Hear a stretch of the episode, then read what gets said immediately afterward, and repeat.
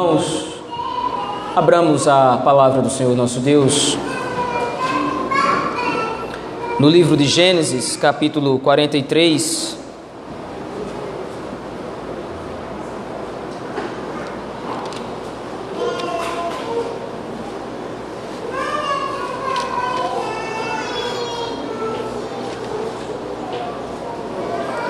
Livro de Gênesis, capítulo 43.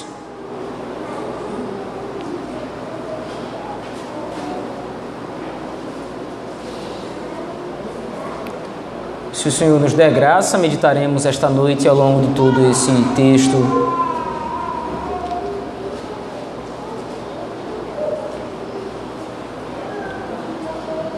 Livro de Gênesis, capítulo 43. Assim nos diz a Escritura. A fome persistia gravíssima na terra. Tendo eles acabado de consumir o cereal que trouxeram do Egito, disse-lhes seu pai: Voltai, comprai-nos um pouco de mantimento. Mas Judá lhe respondeu: Fortemente, fortemente nos protestou o homem, dizendo: Não me vereis o rosto, se o vosso irmão não vier convosco. Se resolveres enviar conosco nosso irmão, desceremos e te compraremos mantimento. Se, porém, não enviares, não desceremos. Pois o homem nos disse: Não me vereis o rosto, se o vosso irmão não vier convosco. Disse-lhes Israel: Por que fizeste, por que me fizestes esse mal, dando a saber àquele homem que tinhas outro irmão? Responderam eles: O homem nos perguntou particularmente por nós e pela nossa parentela, dizendo: Vive ainda vosso pai? Tendes outro irmão? Respondemos-lhe segundo as suas palavras. Acaso poderíamos adivinhar que haveria de dizer: Trazei vosso irmão? Com isto disse Judá a Israel, seu pai: Envia o jovem comigo, e nos levantaremos e iremos, para que vivamos e não morramos, não morramos, nem nós, nem tu, nem nossos filhinhos. Eu serei responsável por ele. Da minha mão o requererás. Se eu tu não trouxer e não tu puser à presença, serei culpado para contigo para sempre. Se não nos tivéssemos demorado, já estaríamos com certeza de volta a segunda vez.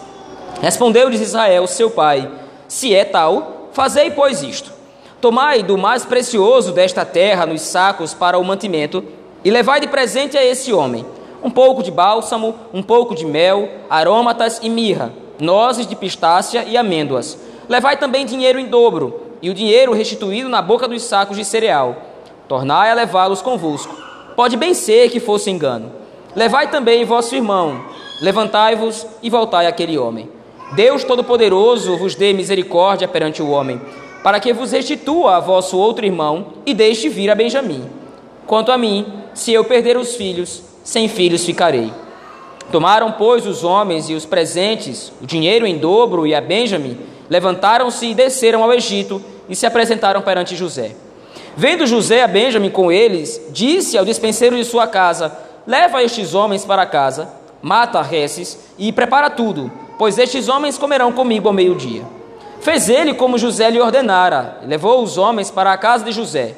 Os homens tiveram medo, porque foram levados à casa de José, e diziam: É por causa do dinheiro que da outra vez voltou nos sacos de cereal, para nos acusar e arremeter contra nós, escravizar-nos e tomar nossos jumentos. E se chegaram ao mordomo da casa de José e lhe falaram à porta, e disseram: Ai, senhor meu, já uma vez descemos a comprar mantimento quando chegamos à estalagem, abrindo os sacos de cereal, eis que o dinheiro de cada um estava na boca do saco de cereal. Nosso dinheiro intacto, tornamos a trazê-lo conosco. Trouxemos-lhe também outro dinheiro conosco, para comprar mantimento. Não sabemos quem tenha posto o nosso dinheiro nos sacos de cereal. Ele disse: Pai seja convosco, não temais. O vosso Deus e o Deus de vosso pai vos deu tesouro nos sacos de cereal. O vosso dinheiro me chegou a mim e lhes trouxe fora a Simeão. Depois levou o mordomo aqueles homens à casa de José e lhes deu água, e eles lavaram os pés. Também deu ração aos jumentos. Então prepararam o presente para quando José viesse ao meio-dia, pois ouviram que ali haveriam de comer. Chegando José à casa, trouxeram-lhe para dentro o presente que tinham em mãos e prostraram-se perante ele até a terra. Ele lhes perguntou pelo seu bem-estar e disse: Vosso pai, o ancião de que me falastes, vai bem? Ainda vive? Responderam: Vai bem o teu servo, nosso pai vive ainda. E abaixaram a cabeça e prostraram-se. Levantando José os olhos, viu a Benjamim, seu irmão, filho de sua mãe, e disse: É este o vosso irmão mais novo, de quem me falastes? E acrescentou: Deus te conceda graça, meu filho. José se apressou e procurou onde chorar, porque se movera no seu íntimo para com seu irmão. Entrou na câmara e chorou ali. Depois lavou o rosto e saiu, com, saiu conteve-se e disse: Servi a refeição.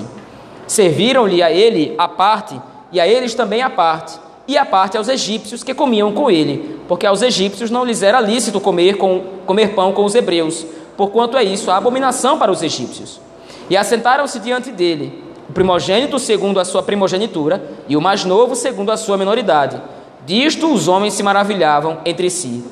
Então lhes apresentou as porções que estavam diante dele, a porção de Benjamim era cinco vezes mais do que a de qualquer deles, e eles beberam e se regalaram com ele. Amém. Vamos orar ao Senhor nosso Deus. Pai bendito, temos lido o texto sagrado e agora te pedimos que o Senhor aclare o texto para nós. Nos pastoreie através da Escritura, Senhor.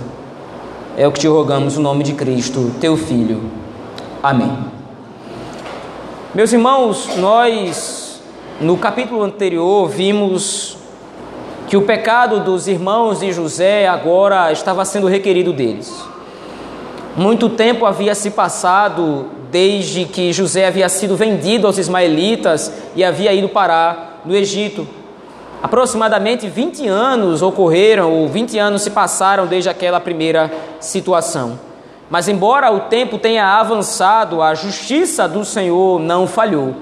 E agora os pecados de Judá e seus irmãos são trazidos à tona.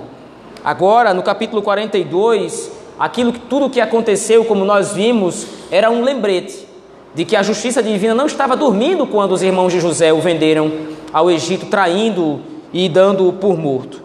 Agora, porém, no capítulo 43 há uma continuação daquele capítulo 42, porém, há algumas considerações a fazer aqui. Se nós nos lembrarmos bem da estrutura dessa história de José, ou melhor dizendo, dessa estrutura da história de Jacó, nós vamos nos lembrar que o capítulo 37 e o capítulo 38, eles são introduções que estão ligadas entre si. No capítulo 37, como já falamos, é o momento em que Moisés narra a venda ou a traição dos irmãos de José, propriamente dita, para com este. No capítulo 38, porém, que parece ser um capítulo completamente desconexo, aparece a história de Judá. Nós nos lembramos bem daquele capítulo.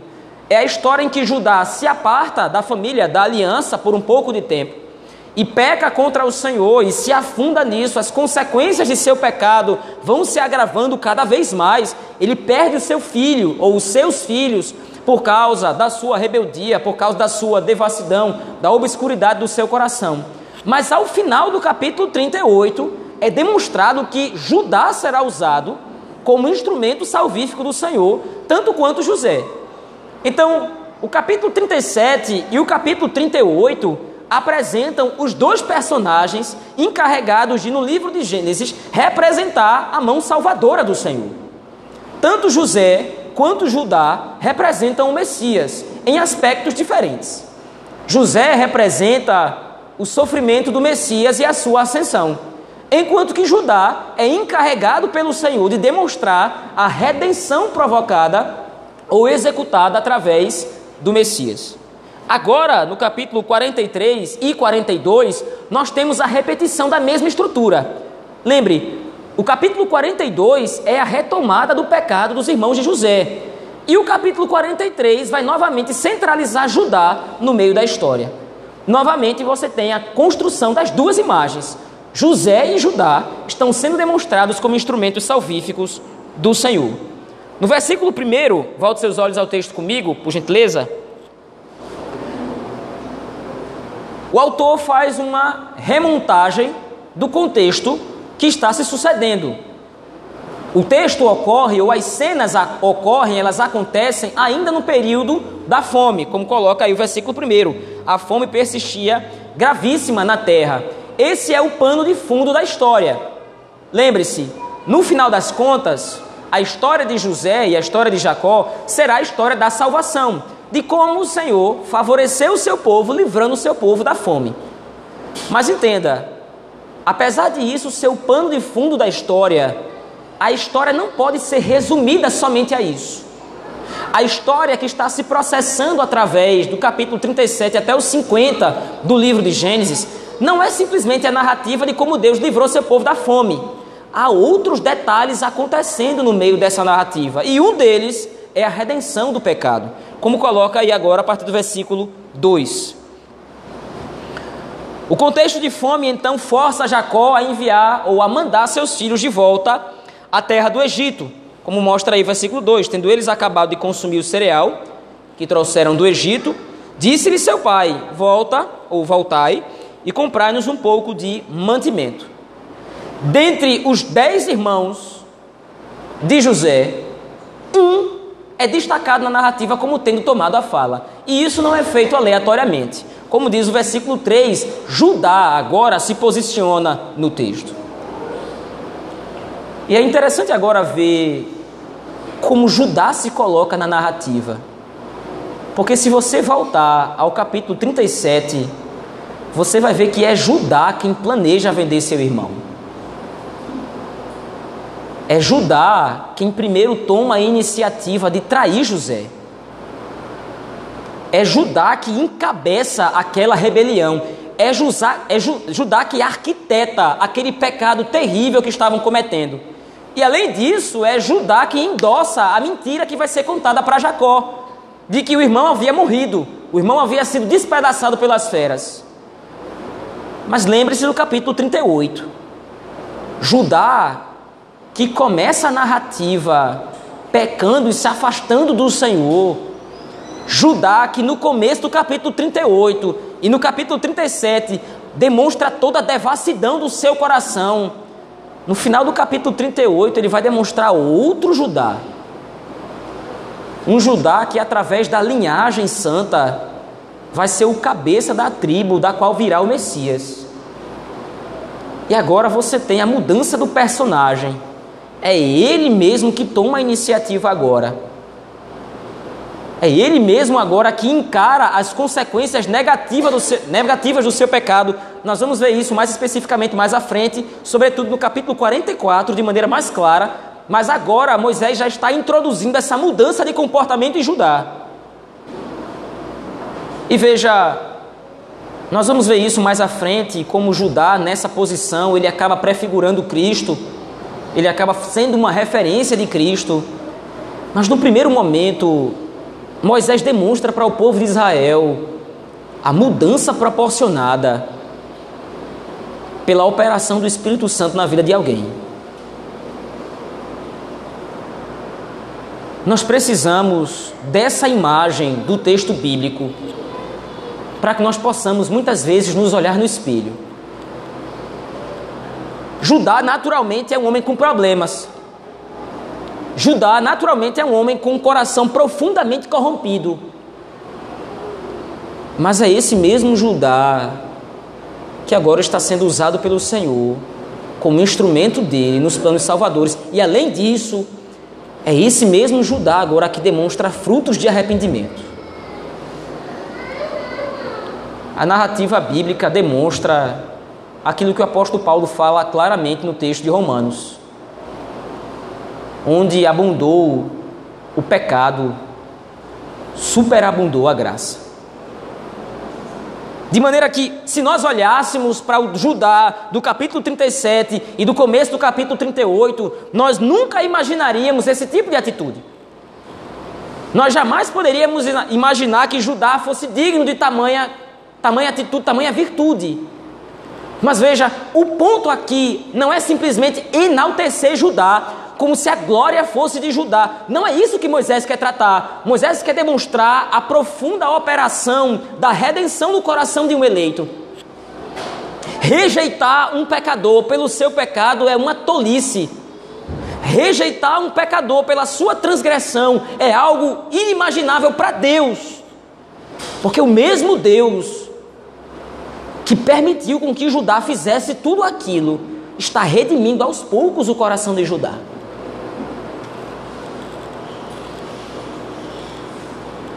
O pecado é uma constante no nosso coração. E muitas vezes o pecado nos desfigura de uma forma tal que nós achamos que somos indignos da graça do Senhor. E entenda isso. De fato, nós somos indignos. Mas a graça do Senhor opera na indignidade. A graça do Senhor opera restaurando o homem do seu mais terrível estado de perdição e de condenação, transformando num filho dele. É Judá agora que vai ser responsável por demonstrar isso. E na narrativa o texto segue. Veja, partir do versículo 3, agora ele toma fala. E ele vai argumentar com Jacó, seu pai, dizendo: Olha, o governador do Egito nos disse que nós não poderíamos retornar para lá se o nosso irmão mais novo não estiver conosco. Então, se o Senhor nos der a Benjamin para que nós possamos levá-lo ao Egito como prova das nossas palavras que nós dissemos àquele homem, nós de fato voltaremos ao Egito, meu pai. Mas se o Senhor não nos enviar a Benjamim, nós não temos como ir. Nós não temos como lograr êxito na nossa viagem, mas a argumentação de Judá é mais do que uma argumentação lógica. No versículo 9, ele diz algo crucial para a compreensão do papel de Judá no texto. Eu serei responsável por ele. Como nós vamos ver no capítulo 44, de maneira mais específica, Judá não está somente demonstrando frutos de arrependimento ele agora se coloca no lugar do irmão. E veja, essa atitude de Judá, ela é uma atitude muito peculiar do texto. E é o meio através do qual Moisés está construindo a narrativa messiânica, a narrativa salvadora aqui. Veja, Judá se oferece para ficar no lugar de Benjamim. Como nós vamos ver no capítulo 44, mas agora eu fico responsável por ele. O que acontecer ao jovem, você faça comigo. O que acontecer a Benjamin, eu sei que o Senhor ama muito a Benjamin, eu sei que ele é filho da sua velhice, mas o que acontecer a ele, que aconteça também comigo. Se o nosso pecado, o pecado que nós cometemos lá atrás, vai alcançar essas consequências, se de repente Benjamin morrer, o Senhor se vinga tirando a minha vida. Judá agora se coloca, se coloca como substituto, mas veja, na narrativa aqui, ele é apenas um responsável. Quando a, a, situação se agravar no capítulo 44, ele explicita essa vontade de ser um substituto de maneira mais clara. Mas veja, a imagem que Moisés está construindo aqui é essa. Ele está tentando agora se colocar como redentor do seu irmão. E aqui então nós temos o quadro redentivo montado. Judá vai substituir Benjamim para que a redenção aconteça. E ele agora assume a responsabilidade e o pesar de que tudo que aconteça com Benjamim aconteça com ele mesmo. Naturalmente, nós não podemos deixar de olhar para Cristo aqui. Afinal de contas, quem pecou? Quem transgrediu a lei de Deus? Quem trama todos os dias pecar contra o Senhor não somos nós. Não somos nós que todos os dias pecamos e desobedecemos a Deus e transgredimos as suas ordens e quebramos os seus mandamentos e o desonramos e fazemos pouco caso da sua aliança. Não somos nós que diariamente falhamos com o nosso Deus. Mas quem recebe a punição no nosso lugar? Quem recebe o castigo no nosso lugar? Na eternidade passada, o Senhor Jesus Cristo se virou para o seu Pai e disse: Eu sou responsável por eles. Quando nós ainda não existíamos, e quando o Pai determinou que nós caíssemos e pecássemos contra Ele e o desonrássemos, na eternidade, Cristo disse: eu serei responsável por eles. O pecado que eles cometerem, o pecado que eles incorrerem, a transgressão que eles incorrerem, a maldade que eles fizerem, o Senhor não vai requerer deles, o Senhor vai requerer de mim. Eu me sacrifico no lugar do povo que vai desonrar o Senhor. Eu me sacrifico no lugar daqueles que vão quebrar os teus mandamentos. Eu me sacrifico e me coloco no lugar daqueles que vão desonrar a aliança. Se eles pagarem pelos próprios pecados, não vão resistir. A justiça será satisfeita, mas eles certamente serão destruídos. Moisés demonstra a história redentiva para o povo de Israel colocando isso.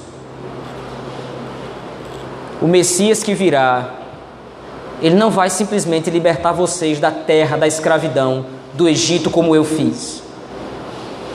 O Messias que virá, ele não vai somente guiar vocês através das dificuldades da vida, como eu fiz. O Messias que virá fará muito mais. Ele se colocará no lugar de vocês para redimir os pecados de vocês diante do Senhor. E agora entenda, a narrativa toda é essa, do versículo 1 ao versículo 14. E há então o diálogo, há o debate. Jacó então cede finalmente à insistência de Judá, deixa Benjamim ir, organiza alguns presentes para de repente tentar agradar o governador do Egito. De repente pensou Jacó, no versículo 12 ele diz isso: talvez fosse um engano toda essa situação, Talvez ele tenha se enganado e tenha feito isso de repente no calor do momento, mas façam o seguinte: vocês vão pegar essas coisas e vocês vão levar para o Egito. Levem presentes para ele. Mas o ponto central do texto começa a partir do versículo 15 até o final. Veja, a imagem do capítulo 42 é uma imagem de que os irmãos de José, eles estão com terror no coração. Lembre-se, volte aí, por exemplo, ao capítulo 42, versículo 37. Aquele texto, como nós vimos no domingo passado, ele termina sem uma resolução clara. Há um problema agora, porque os irmãos de José voltam do Egito e falam com Jacó: Olha, o governador quer que a gente leve o nosso irmão mais novo. E aí, não, Jacó diz: Não, vocês não vão levar Benjamim daqui, porque eu só tenho ele agora, filho de Raquel. Será que vocês vão matar também a Benjamim? E aí no, vers no versículo 38 ele diz: Ele, porém, disse, Jacó no caso: Meu filho não descerá convosco. Seu irmão é morto e ele ficou só. Se lhe sucede algum desastre no caminho por onde fordes, fareis descer minhas cães com tristeza à sepultura. O texto do capítulo 42 termina com uma tensão não resolvida, não solucionada. E além disso, há um pesar constante no coração dos irmãos de José, porque agora eles estão captando e vendo claramente que Deus está requerindo o pecado na mão dele. Em dois momentos isso acontece. Em primeiro lugar, na prisão de Simeão, e em segundo lugar, quando os irmãos de José abrem o saco de cereal e encontram lá o dinheiro que eles tinham pagado pelo cereal no Egito. E agora então o pecado está sendo trazido de volta. Eles vão ser julgados. E novamente, agora no capítulo 42, no versículo 18, esse mesmo sentimento continua vivo no coração daqueles homens. Os homens tiveram medo porque estavam sendo convidados agora para irem à casa de José e diziam: É por causa do dinheiro que da outra vez voltou nos sacos de cereal para nos acusar e arremeter contra nós, escravizar-nos e tomar nossos jumentos. Moisés coloca aqui a imagem que ele vem construindo, a imagem é muito clara eles não estão tranquilos agora na terra do Egito. Eles sabem que pecaram contra o Senhor. Eles pecaram contra Deus, contra José lá atrás. E agora esse pecado está sendo trazido de volta. Mas veja, o servo de José fala algo interessante no versículo 23. Depois de Judá e seus irmãos falarem de que o dinheiro havia voltado na boca do, na, na boca do saco de cereal, agora ele diz: O servo de Faraó, paz seja convosco. Não temais, o vosso Deus e o Deus de vosso pai vos deu tesouro nos sacos de cereal.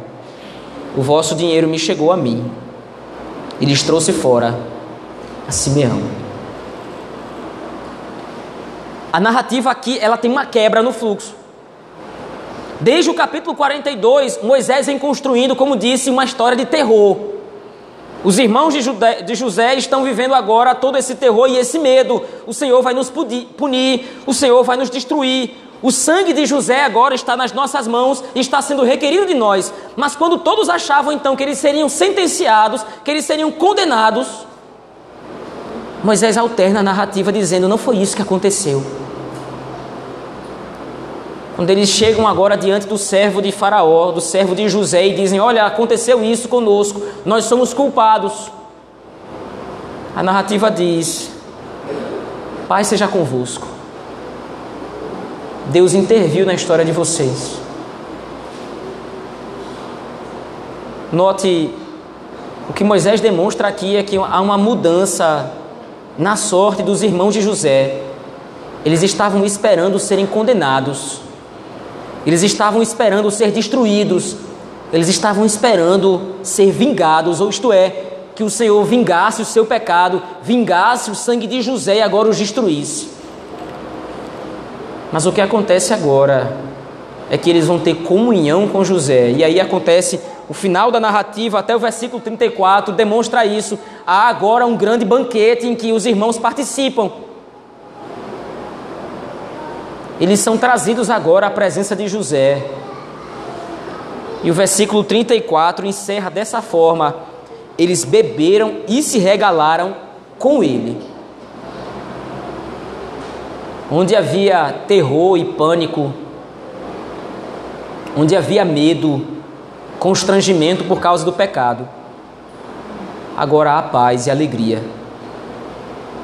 O Senhor foi gracioso o Senhor foi bondoso e, na sua ira, ao invés de nos punir, declarou um substituto para levar o nosso fardo. É aqui que nós nos encontramos, meus irmãos. Todos nós sabemos que os nossos pecados, os nossos erros, as nossas transgressões deveriam nos levar para um lugar completa, completamente diferente do que nós estamos hoje. Se o Senhor fosse usar de justiça, se o Senhor fosse nos sentenciar da forma como nós deveríamos ser sentenciados, se o Senhor fosse usar a sua ira contra nós, nós não estaríamos aqui para contar a história. Assim como houve uma mudança na história dos irmãos de José, que esperavam ser sentenciados pelo Senhor, mas encontraram graça aos olhos de Deus, assim aconteceu exatamente na nossa vida. Nós deveríamos ser punidos, nós deveríamos ser destruídos, mas o Senhor mudou a nossa sorte. E ao invés de sermos banidos da presença do Senhor, ou ao invés de sermos condenados por Deus, nós somos trazidos de volta, colocados em Sua presença, e agora nós desfrutamos comunhão plena com Ele. Isso é graça. Isso é misericórdia é quando nós ofendemos a Deus. Mas o Senhor providencia um meio de, ao invés de nos destruir, demonstrar o seu amor por nós. O texto de Gênesis 43 possui uma única aplicação evidente.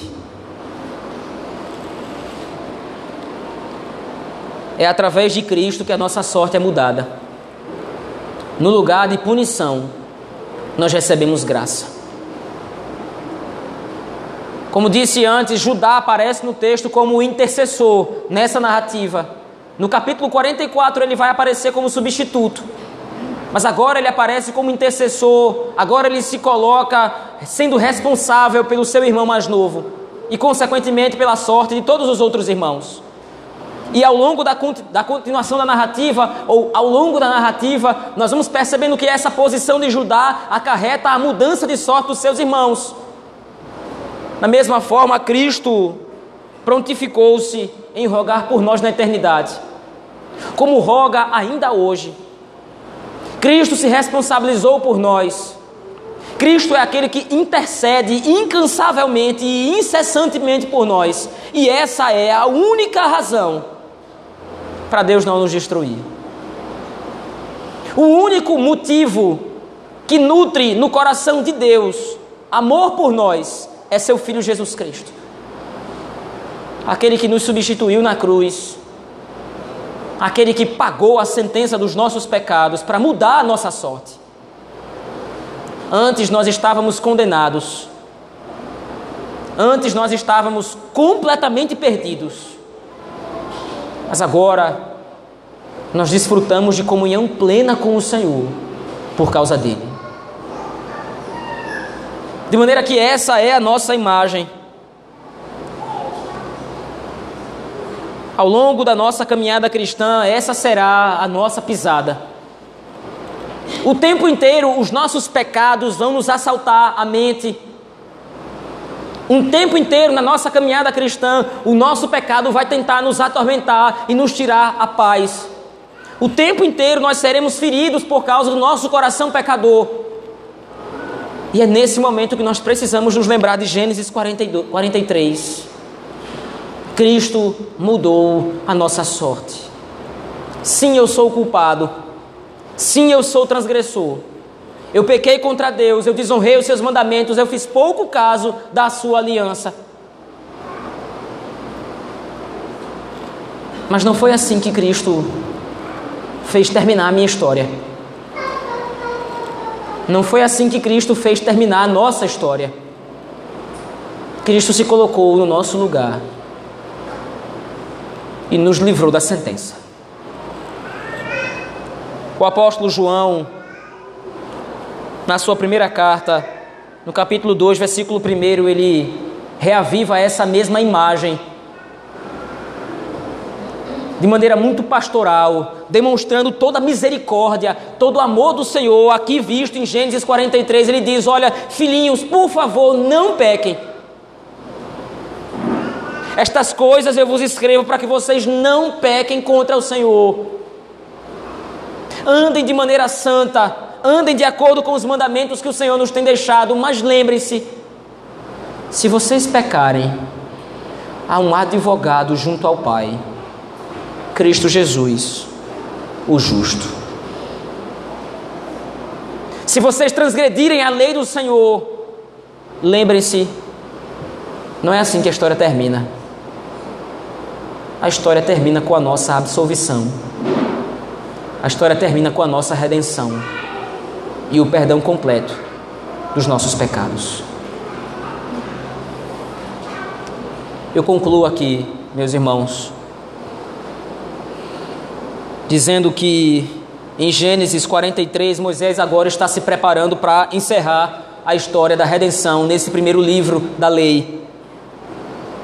E não haveria outro meio mais próprio, segundo a inspiração do Espírito Santo, de terminar esse livro, demonstrando agora a resolução do pecado dos irmãos de José. Moisés está se preparando para demonstrar que a história da redenção não é simplesmente a libertação da fome ou o livramento da fome. Moisés está demonstrando para a igreja do Senhor, no passado, no presente e no futuro, que o Senhor nosso Deus mudou a nossa sorte e nos concedeu perdão, quando nesse lugar deveria haver sentençamento e juízo. Nós deveríamos ser condenados, deveríamos pagar pelas nossas transgressões. Mas o leão da tribo de Judá intercedeu por nós e nós somos libertos dela. Vamos orar ao Senhor nosso Deus, meus irmãos. Pai bendito, obrigado, Senhor, pela tua graça, pela tua misericórdia. Estávamos perdidos, condenados, aterrorizados pelo nosso pecado. Mas o Senhor nos deu graça, o Senhor olhou para nós com misericórdia. E em Cristo puniu os nossos pecados, nos substituindo. Obrigado por isso, Senhor. Obrigado porque agora nós temos paz. Paz com Deus através de Jesus Cristo, em quem nós temos o perdão. É assim que nós choramos, Senhor. Em nome de Cristo, teu Filho, nosso Senhor. Amém.